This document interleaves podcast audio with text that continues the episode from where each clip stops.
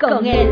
Una producción creada pensando en ti, donde aprenderás cosas maravillosas que te ayudarán en tu diario vivir y te guiarán a una vida feliz.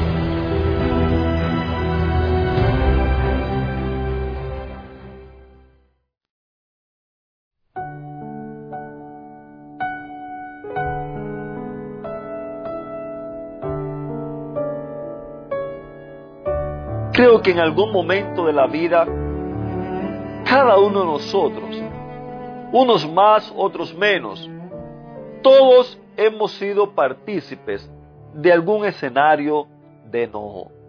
Todos hemos estado involucrados de una manera u otra. Puede ser que seamos los protagonistas, puede ser que seamos las víctimas, puede ser que seamos espectadores, pero que de una manera u otra, a todos siempre nos cae algo. Y la pregunta es, ¿qué vamos a hacer con esas escenas de enojo que llegan a nuestras vidas? Esas escenas las cuales muchas ocasiones no sabemos controlar, le damos rienda suelta y en la parte del lunes nosotros pudimos ver cuántos efectos devastadores hacen en aquellas personas que nos rodean cuando le damos rienda suelta a nuestro enojo, cuando permitimos que el mismo se manifieste y no sabemos controlarlo. Recuerda, querido amigo, no es malo enojarse. El, el, problema, lo malo está en que no sabemos cómo manejar el enojo. Y cuando eso sucede, ya vimos que decimos todo lo que nos viene a la boca o también como decíamos en el día de ayer, muchos quedamos callados donde cualquiera de las dos partes no es saludable. Pero ¿sabías que hay personas las cuales como que no tienen nada de freno, no tienen nada de dirección, no tienen nada de filtro en sus mentes, a tal punto que no saben ni siquiera pensar un poquito acerca de las consecuencias futuras que puede traer una escena de enojo no controlada. Y son aquellas personas, son aquellas escenas las cuales muchas ocasiones presenciamos, donde las catalogamos que están fuera de control. Hace algunos años salió una noticia. En el suroeste del país, un día común y corriente, el cual había sido planificado para ser un día especial. Habían más de 300 personas reunidas, amigos, familias, invitados especiales, para celebrar una boda nupcial. Allí estaban celebrando, festejando, alegrándose. Quizás los amigos de los viejos tiempos, rememorando historias del pasado, otros que es posible hacía rato no se veían, allí recontando las cosas las cuales han sucedido en ese intervalo de tiempo. Todo parecía estar bien, alegría, música, comida, bebida, cuando de repente aquel escenario fue interrumpido por una violenta escena fuera de control.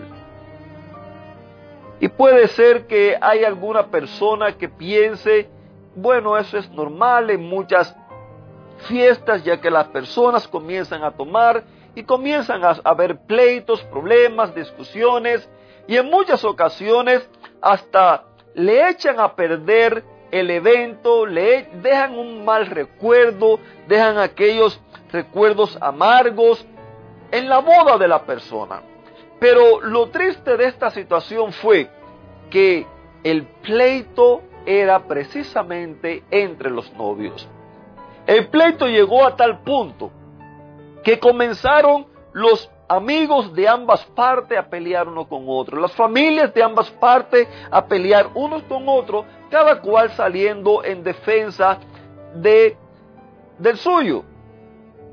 Tristemente cuenta la historia que esta fiesta terminó hecha un desastre, A la final, cuando la policía llegó al lugar, los primeros que ya se habían desaparecido de allí eran los novios. Cada cual había tomado su lugar y hasta allí había llegado aquella fiesta de boda. Lo que había sido planificado para hacer un día alegre, para hacer un momento lindo, algo conmemorativo, algo lo cual sellarlo para felicidad, por el simple hecho de no saber controlar, de no saber manejar el enojo, se convirtió en una escena violenta donde terminó todo en destrucción. ¿Qué nos dice la Biblia en cuanto a esta forma de ser?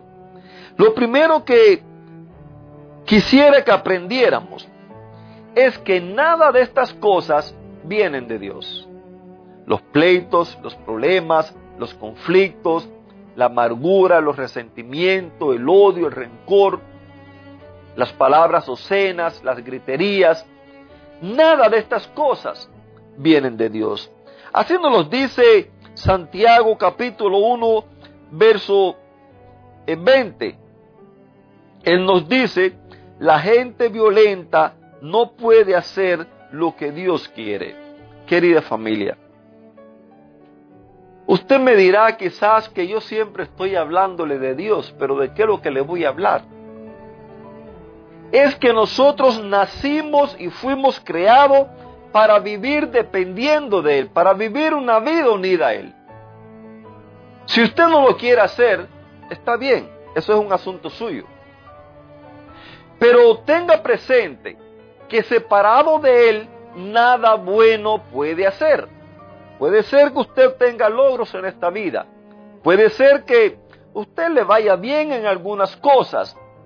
Pero recuerde, mi querido amigo, cuando nuestra vida está unida a la vida de Cristo Jesús, según nos dice en 2 Corintios 5, 17, llegamos a ser una nueva persona, llegamos a ser nuevas criaturas mientras que estemos unidos a Él.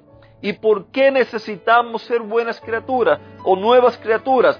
Precisamente porque al estar separados de Él es que caemos en todos estos problemas donde nos enojamos, donde damos rienda suelta a nuestro enojo de una manera negativa, una manera la cual trae problemas eh, a nuestras vidas, a nuestra salud, a nuestras relaciones con nuestros hijos, con nuestros padres, con nuestro jefe de trabajo, con todas las personas a las cuales tengan a nuestro alrededor. Ahora, cuando estamos en Cristo Jesús, Él nos dará a nosotros la sabiduría, Él nos dará a nosotros las palabras, Él nos permitirá, como decíamos en el día de ayer, hablar en el momento adecuado, la palabra adecuada, la respuesta adecuada. Recuerda que no te estoy hablando de religión. Aunque es bueno si quieres, ve a una iglesia, únete a ella, porque allí cada día vas a ir aprendiendo más y más y más. Por este medio también vas a ir aprendiendo. Y si le das la oportunidad a Dios cada día, Él te va a ir guiando por el camino que Él tiene preparado para ti. Y recuerda, que el camino que Dios tiene preparado para cada uno de nosotros es un camino de gozo, es un camino de disfrutar, es un camino de paz, un camino de felicidad, un camino de abundancia, un camino de prosperidad. Es el camino que Dios tiene para cada uno de nosotros. También el mismo Santiago, en el verso 17 del capítulo 1, Él nos dice allí Recuerda que todo lo bueno, todo lo perfecto viene de Dios. ¿Por qué nos recuerda eso? Tristemente, hay muchas personas que tienen un concepto equivocado acerca de Dios. Piensan que Dios es un tirano, piensan que Dios es vengador, piensan que Dios está allá desde el cielo mirándolo con, con, con una lupa para ver en el momento en que haga algo equivocado, algo que no le gusta, para vengarse, para darle palo. Y permítanme decirle, vuelva a analizar lo que dice Santiago 1.17. Todo lo bueno, todo lo perfecto viene de Dios y Dios no cambia, afirma Él. O sea que si Él no cambia, no puede darte un día cosas buenas y otro día cosas malas. No puede darte un día, llevarte por un camino donde te conduce a la perfección y otro día llevarte por, por un camino donde vas a estar enredado, lleno de problemas, de conflictos, de desgracia. Es por eso que cada día te invito para que le des la oportunidad a Dios, que Él guíe tu vida, que Él transforme tu carácter y que Él te dirija. Dios te bendiga.